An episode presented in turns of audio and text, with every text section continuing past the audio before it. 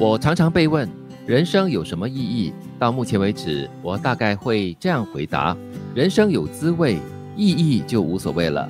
酸甜苦辣是人生的滋味，尝一尝，挣扎一番，挺有意思的。也许有人会反问：那如果我的人生全无滋味呢？如果全无滋味，意义应该也补救不了什么了吧？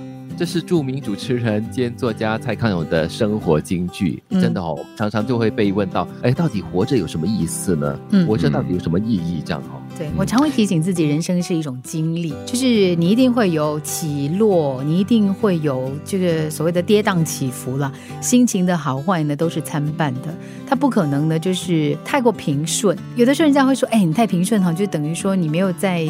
经历什么东西，其实也蛮无谓的。嗯，这个意义是自己赋予它的啦。当然，你要你怎么说都可以。那么滋味呢，就是你给它的那个味道喽。所以你要它酸，要甜，要苦，都是由自己来断定的。就是可能你需要那个慢慢的细嚼，然后才可以品出它的味道吧。嗯，我倒觉得说你不用去纠结到底活着有什么意义，或者是人生有什么意义，因为你在尝尽了所有的酸甜苦辣过后呢，你就自然而然的就会体会出那个所谓的意义在哪里了。嗯，就好像吃一顿餐嘛，酸甜苦辣都吃下去了，吃了之后呢，自然就会饱嘛，意义就自然有了，这么简单啊。一个人很难了解另一个人所受的苦。当事人向你倾诉时，他只需要你听。也许他很需要你给他一点建议，但他可能不需要另一个人宣称有别人懂他的苦，因为他不会觉得这种痛苦是可以替代的。确实，有的时候我们会不经意的说：“哦，我明白，我明白，我知道你这样，我知道你那样。”所以，其实这样的一句话呢，听在当事人的。耳中呢，它未必能够真的起到所谓的安慰的作用。嗯，其实我在对话中，我尽量不说我明白，我了解你的痛，我了解你的感受，因为我觉得每个人的感受都不一样，我不可能去了解或明白的。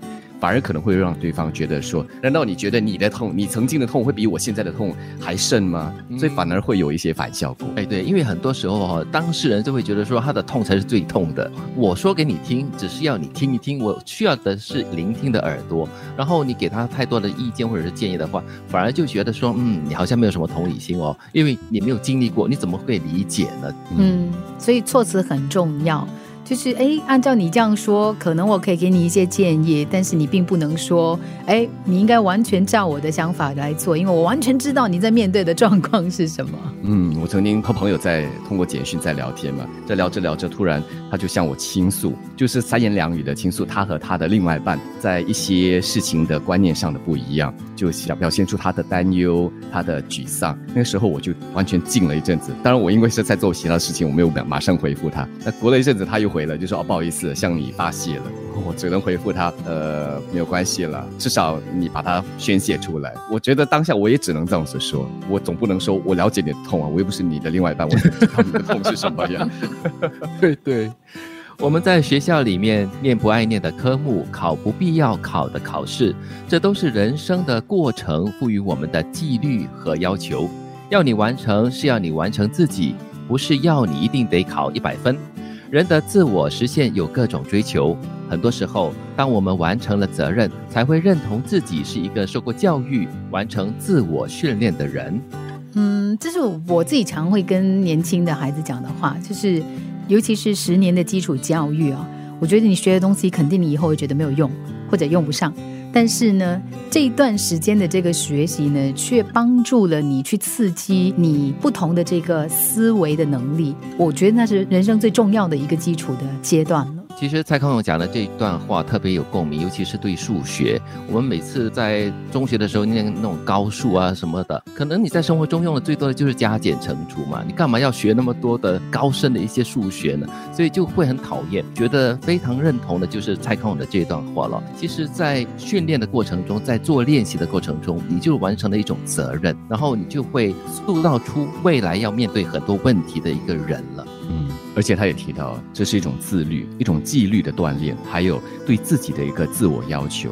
这个要求可能不是你自己设的，就好像我们在人生中，在职场中，很多要求啊，这 KPI 啊，是别人设给你的，你必须去达成的，必须去做到的。所以从小就要开始有这样的一种心理建设。酸甜苦辣都是人生的滋味，尝一尝，挣扎一番，挺有意思的。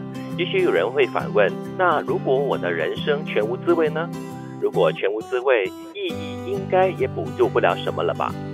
一个人很难了解另一个人所受的苦。当事人向你倾诉时，他只需要你听，他可能不需要另一个人宣称有别人懂他的苦，因为他不会觉得这种痛苦是可以替代的。人的自我实现有各种追求，很多时候，当我们完成了责任，才会认同自己是一个受过教育、完成自我训练的人。